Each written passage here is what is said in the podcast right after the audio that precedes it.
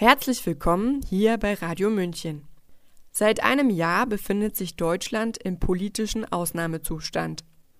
Die von der Bundesregierung beschlossenen Maßnahmen gegen die Bekämpfung des Coronavirus haben unser aller Leben tiefgreifend verändert. Die Verhältnismäßigkeit dieser Maßnahmen stellen aber immer mehr Menschen in Frage denn sie verursachen große gesellschaftliche Folgeschäden, wie zum Beispiel Arbeitslosigkeit, Vereinsamung des Einzelnen, eine Zunahme von Depressionen, häuslicher Gewalt, psychischen Auffälligkeiten bei Kindern. Mein Name ist Isa Miklitzer und ich habe mit einem der ausdauerndsten und konsequentesten Kritiker der Corona-Maßnahmen gesprochen. Es ist der Schriftsteller, Philosoph und freie Journalist Gunnar Kaiser. Radio. Radio München. München. Radio München. Hallo. Hallo, ich freue mich sehr. Ich bin durch Ihre Kurzgeschichte Ein Volk von Kriechern auf Sie aufmerksam geworden. In dieser Erzählung kommen die Protagonisten in das bisher unentdeckte Land Agipurea. Und dort bewegen sich alle Bewohner wie selbstverständlich durch Kriechen vorwärts. Für mich ist das zentrale Thema dieser Geschichte die Würdelosigkeit. Inwiefern haben wir als Menschen während der jetzigen Krise unsere Würde verloren? Das Wichtige bei der Würde ist ja, dass wir herausstehen. Also Würde, Dignitas ist eigentlich ein Begriff aus dem Lateinischen, der damals eben nur einzelnen Personen zugeschrieben worden sind, die jetzt sich herausheben aus der, aus der Masse der gemeinen Menschen. Und wir äh, sind dazu übergegangen, Würde einem jeden Menschen zuzuschreiben. Das heißt, dass ein jeder Mensch heraussteht aus der Welt des Dinglichen vielleicht auch noch der Tiere und der Pflanzen, aber sagen wir des Dinglichen. Das heißt, dass er nicht nur ein Objekt ist und auch in erster Linie nicht ein Objekt ist, sondern ein Subjekt und dass ihm dadurch seine eigene Würde zukommt. Und in dieser Subjekthaftigkeit liegt seine Autonomie. Also, dass er sich selber das Gesetz geben kann, nachdem er handelt. Und jetzt muss das natürlich gewissermaßen eingeschränkt werden, auch in Rechtsstaaten ähm, so eine äh, Selbstgesetzgebung. Das ist natürlich klar. Aber sobald das Überhand nimmt und der Mensch in seinem ähm, Alltag und in seiner Privat Sphäre und in, in der Art und Weise, wie er sein Leben lebt, mit wem er sich umgibt, mit wie vielen und wie lange zum Beispiel oder was er trägt, je mehr da reingegriffen wird, desto mehr wird er fremdbestimmt. Und dann verliert er seine Autonomie und dann greift das natürlich auch direkt unseren Begriff von Würde an, weil der Mensch jetzt nicht mehr heraussteht aus der Welt des Dings, ja, des Verdinglichsten, sondern zum Objekt degradiert worden ist. Und dafür ist für mich das Kriechen jetzt eine poetische Metapher, aber auch die Masken sind für mich eine Metapher dessen, dass wir hier in die Ebene des rein verwalteten und objektifizierten etwas gedrückt werden und, und uns drücken lassen, die eben ganz unsere Eigenmächtigkeit und, und Eigenwilligkeit unser, unseres eigenen Lebens negiert. Das finde ich eben das Würdelose daran. Eine Objektivierung von Menschen fällt auch in der Berichterstattung auf. Zum Beispiel bezeichnen die Medien Menschen, die die politischen Maßnahmen gegen Corona kritisieren, als Verschwörungstheoretiker. Wie stehen Sie zu diesem Begriff und was bedeutet der überhaupt noch? Früher hätte man sagen können, man kann ein Verschwörungstheoretiker sein, wenn man eine Theorie darüber aufstellt, dass sich Menschen verschworen haben, auf einer großen Ebene etwas zu bewerkstelligen, was die Menschen nicht wissen sollen und wo auch sehr viele mit involviert sind, beziehungsweise wo viele Phänomene mit involviert. Und da könnte man jetzt drüber nachdenken, wenn jemand eine Verschwörungstheorie aufstellt, hat er recht oder nicht. Aber hinter diesem Begriff Verschwörungstheoretiker steht nicht die Frage, was ist das für eine Theorie, die er aufstellt und ist, hat die Hand und Fuß oder nicht, sondern es ist rein eben in diffamierender Absicht ähm, gemacht. Es ist nur, um den Menschen aus dem Diskurs rauszudrängen, um ihn unmöglich zu machen. Und es wird auch dann nicht mehr die Frage gestellt, ist er denn überhaupt ein Verschwörungstheoretiker? Also wenn man mal geklärt hat, dass das jetzt unbedingt etwas Schlimmes sein soll, dann müsste man ja noch hinterfragen, stimmt denn diese Bezeichnung? Auf mich bezogen würde ich sagen, ich bin irgendwie so sehr von einem Zweifel erfasst, von einem erkenntnistheoretischen Zweifel, dass ich mir immer sage, was weiß ich. Es gibt allerdings gewisse Indizien, dass Interessen, und zwar Profitinteressen, konvergieren in der Welt. Ja, das gab es immer schon. Das muss man nicht unbedingt Verschwörung nennen, aber das kann man durchaus als das bezeichnen, was es ist, nämlich ein Zusammenkommen von Interessen, die eine Profit Möglichkeit darin wittern, in bestimmten Umbruchssituationen oder in bestimmten Krisen und ähm, auch in einer Schwäche eines Systems und die diese Profitsituationen auch eben ausnutzen. Ob sie die eben jetzt bewusst dazu herstellen, da müsste man nochmal genauer hinsehen, was für mich allerdings relativ unwichtig ist, finde ich, weil es eigentlich den Fokus davon ablenkt, dass hier gerade Dinge passieren, die einigen in die Karten spielen, ob die das bewusst hergestellt haben oder nicht, und einige schädigen. Und darauf, äh, finde ich, sollten wir unser Augenmerk legen, dass es hier ganz klare Global Player, so zu sprechen, gibt, die aus der Situation ihren Profit schlagen. Und dass es hier ganz große Schichten von armen Menschen gibt, die aus dieser Situation nichts als Leid ziehen. Und dass wir eben die Kritik gar nicht mehr an die richten, wie zum Beispiel Jeff Bezos von Amazon, Bill Gates und andere, und, und sagen, ihr profitiert hier von einer Krise, während andere, nämlich die Armen zum Beispiel in Indien, noch mehr geschädigt sind davon. Und dass wir darauf nicht mehr unser Augenmerk lenken, das ist eben das, was ich ja in den Vordergrund stellen möchte und was ich kritisiere. Bleiben wir mal bei dem sehr spannenden Thema der Verschwörungen. Im Zusammenhang mit den politischen Entwicklungen taucht auch immer wieder der Begriff des Great Reset auf. Mhm. Wie würden Sie denn diesen Begriff einem Laien erläutern? Und worin sehen Sie in der jetzigen Politik Anzeichen für eine solche gesellschaftliche Umgestaltung? Also der Great Reset ist eigentlich eine Formulierung, die zum Beispiel sehr prominent von Klaus Schwab, dem Gründer und Vorsitzenden des Weltwirtschaftsforums, benutzt wird, auch in, in seinem Buch Great Reset oder auf Deutsch der große Umbruch, sehr prominent. Und ähm, der so etwas bekommen hat in den letzten Monaten wie den Hauch einer Verschwörungstheorie. Es ist aber selber keine Verschwörung in der Form, denn eine Verschwörung ist per Definition immer heimlich an dem Great Reset, an den Vorhaben dieser Menschen, die sich dem anschließen, ist nichts Heimliches. Äh, sie sagen das offen und sehr, sehr exponiert in Videos, in Interviews, in, in Büchern, dass sie gerne die Krise dazu nutzen möchten, die Systeme unseres Wirtschaftens und unserer Nationen umzukrempeln, um sie besser zu machen. Ja, das in, in Ihren Worten heißt, Sie sehen darin etwas Gutes. Sie sagen, Corona hat gezeigt, das sagt Klaus Schwab wortwörtlich, dass unsere alten Systeme nicht mehr in der Lage sind, solchen Krisenphänomenen zu begegnen. Wir brauchen also neue Systeme, und zwar weltweit. Das heißt, das erste Wichtige, was an dem Great Reset zu bemerken ist, ist die, sagen wir, globale oder globalistische Ausrichtung. Es muss eine ganz große Zusammenarbeit äh, geben, die allerdings, und gegen Zusammenarbeit ist ja erstmal nichts zu sagen, die allerdings dann unter einem großen Machtapparat stehen soll, der diese Zusammenarbeit auch koordiniert. Das bedeutet, das geht in Richtung Weltregierung mit Weltsteuern, einer Weltpolizei, einer Weltwährung, Weltgeldsystem. Und in diesem Globalismus ähm, ist damit inbegriffen eine ganz starke Einbindung von neuen Technologien wie der Digitalisierung. Da geht es dann zum Beispiel um eine digitale Identität, also einen Identitätsnachweis, der alle Daten eben auf einem Chip äh, speichert, auch den Impfstatus, auch Teststatus und weitere Elemente der Digitalisierung und der Technisierung, wie zum Beispiel der Einsatz von Drohnen, der Einsatz von Brainscans an den Flughäfen oder an Grenzen, damit zum Beispiel ähm, Kriminelle dort erkannt werden äh, können. Also alles, was die ja, ich sage jetzt mal, schöne neue Welt der Technologie, der Digitalisierung bereithält, soll auch in dieser Weltordnung, ist auch das Wording selber von denen, eingesetzt werden, um jetzt auch die Menschen besser verwalten zu können. Wir haben gelernt, dass dieses ganze Chaos der Massengesellschaften und eines äh, Planeten mit Überbevölkerung, dass das eigentlich uns nicht mehr die Möglichkeit gibt, die Menschen zu verwalten, ja, um mal so einen fast neutralen Begriff äh, zu nehmen, um nicht beherrschen zu sagen, aber um sie so zu verwalten, dass wir sie an jedem beliebigen Ort und zu jedem beliebigen Zeitpunkt auch überwachen und vielleicht auch verschieben können, dass wir sagen können, hier ist es jetzt gefährlich zu sein, hier müsst ihr mehr Abstand halten und wir können das alles direkt mit den technischen Mitteln kontrollieren. Und als eins der wichtigen Sachen kommt eben hinzu eine Art Technokratie.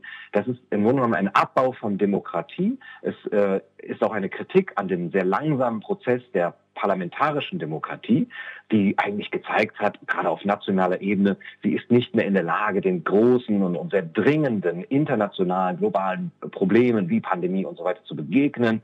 Die Absprache fehlt. Es gibt zu viele Stimmen, die da reinsprechen. Das Volk will befragt werden. Das soll ersetzt werden durch eine globale Technokratie, wo jetzt Experten, Ingenieure, Wissenschaftler im Grunde genommen die Rolle des Volkes übernehmen und auch die Rolle der Regierenden übernehmen und jetzt hier sagen, was zu tun ist unter wissenschaftlichem Gesichtspunkt.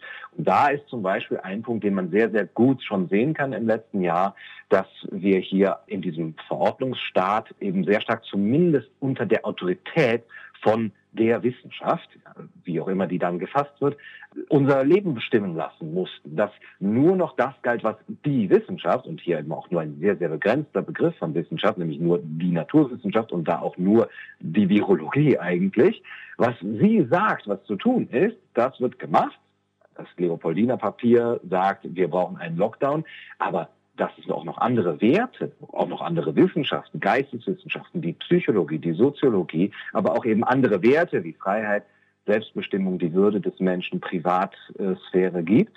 Das wird unter diesem Gesichtspunkt der Autorität von Wissenschaft, der Expertokratie oder Technokratie völlig an den Rand gedrängt. Und das sind so die Elemente, die man jetzt teilweise gesehen hat und die auch wirklich wörtlich eben befeuert werden sollen in Zukunft.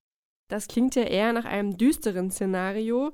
Welche Prozesse braucht es denn Ihrer Meinung nach in der Gesellschaft, damit wir so eine Entwicklung verhindern können?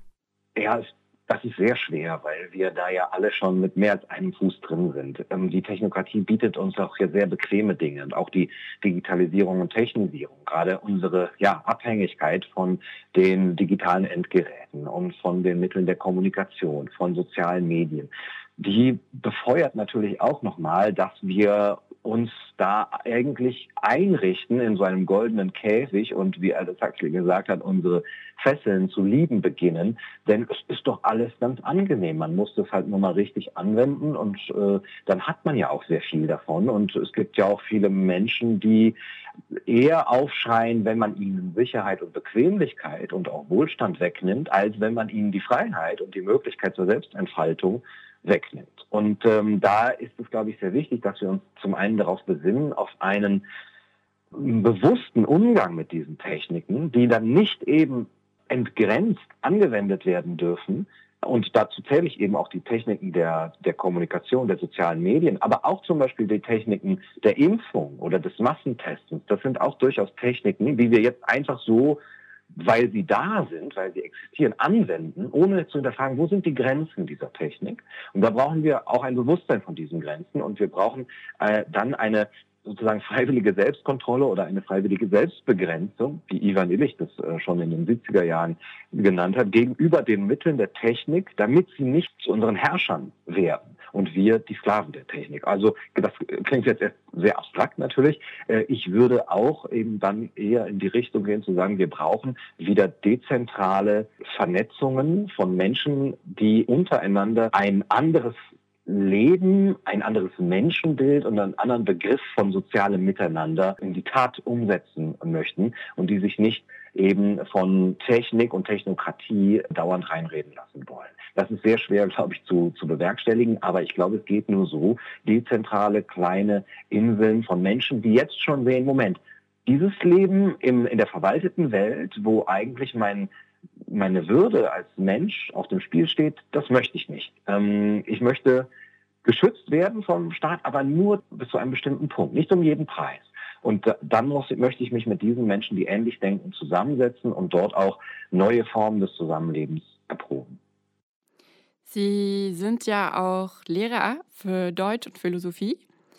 Mhm. Welche Lektüre empfehlen Sie denn unseren Zuhörern, um die von Ihnen jetzt angesprochenen Prozesse, die es vielleicht braucht, anzuregen und vielleicht einen neuen Blick auf die jetzige Situation zu bekommen oder den Blick vielleicht auch einfach nur zu erweitern? Ja, das ist eine sehr interessante Frage, weil ich finde, dass man einige Lektüren, die man wirklich früher sehr gerne in der Schule gelesen hat, im Moment gar nicht mehr lesen kann. Zum Beispiel Die Welle von Morton Rue oder gehen wir ganz weit zurück, Antigone von Sophokles. Auch die Schrift von Immanuel Kant zur Beantwortung der Frage, was ist Aufklärung, wenn man sie unter dem Licht dieser Zeit liest, dann fasst man sich eigentlich an den Kopf, weil was ist aus unserer Mündigkeit geworden jetzt in einer Zeit, wo uns ähm, Mund und Nase eben von anderen, also heteronom äh, bedeckt werden. Oder zum Beispiel, ähm, wenn man Kafkas Das Schloss liest, äh, diese absolute Entfremdung des Menschen angesichts eines ja nicht, nicht mehr greifbaren Verordnungsstaates, ja, das hier im, im, Schloss eben symbolisiert ist, da gibt es doch einiges, würde ich sagen. Es gibt auch noch ein schönes äh, Stück, was ich, oder vielleicht sogar zwei, das ich zur Lektüre empfehlen würde, was vielleicht nochmal das Augenmerk schärfen kann. Das ist von Jules Romain, die, äh, das Drama oder die Komödie äh, Knock oder Knock, äh, und oder der Triumph der Medizin. Da geht es um einen Mediziner, der in ein Dorf kommt und dort alle, die eigentlich äh, sich gesund fühlen, ähm, letztendlich ihnen einredet, dass sie krank sind und sie, sie abhängig macht von ihm und von seiner Medizin. Und zum anderen äh, das bekannte Stück des absurden Theaters von Eugène Ionesco, die Nashörner, wo sich nach und nach die Menschen verwandeln in, in Nashörner und nur einer oder ganz wenige merken, äh, was hier gerade vor sich geht. Und das ist ein ganz seltsames Verhalten. Und letztendlich greift diese Epidemie des, des seltsamen Verhaltens um sich und man ist eben erstaunt als Einzelner, wie es so weit kommen konnte und kann diese Herde Nashörner gar nicht mehr aufhalten. Das sind so ein paar Werke, wo ich denke, da gibt es sehr viele Bezüge zu heute und man muss sie vielleicht einfach nochmal unter einem solchen Licht lesen. Also, vielleicht sollten wir alle mal wieder ein gutes Buch lesen. Bleiben wir mal bei den Medien. Auch die Medien sind in der Krise, die gleichzeitig eine Vertrauens- und Informationskrise ist. Haben die Mainstream-Medien Ihrer Meinung nach noch eine Zukunft? Also Mainstream-Medien, wenn wir das als Begriff nehmen und jeder weiß ja, was damit gemeint ist, die haben ein sehr, sehr großes Vertrauen verspielt. Also in der Art und Weise, wie sie fast ein Jahr lang Kritiker nicht nur verdrängt haben oder nicht zu Wort haben kommen lassen, sondern sie sogar bewusst diffamiert haben, wie sie auch die Proteste bewusst, und ich sage bewusst, bewusst diffamiert haben, indem sie sie in eine rechte Ecke stellen wollten, was jedem, der dort war, bei den Demonstrationen sofort eben als, als große Dissonanz aufgefallen ist, also wo wirklich eine, eine bewusste Lüge oder eine Lüge durch Weglassen oder durch eben eine, eine Fokussierung auf, auf Einzelne, die das dann repräsentieren sollten, wo das stattfand, ähm, das ist ein ganz großer Vertrauensverlust, dessen sich die Medien schuldig gemacht haben. Und es wird sehr schwer sein, dieses Vertrauen zurückzubekommen.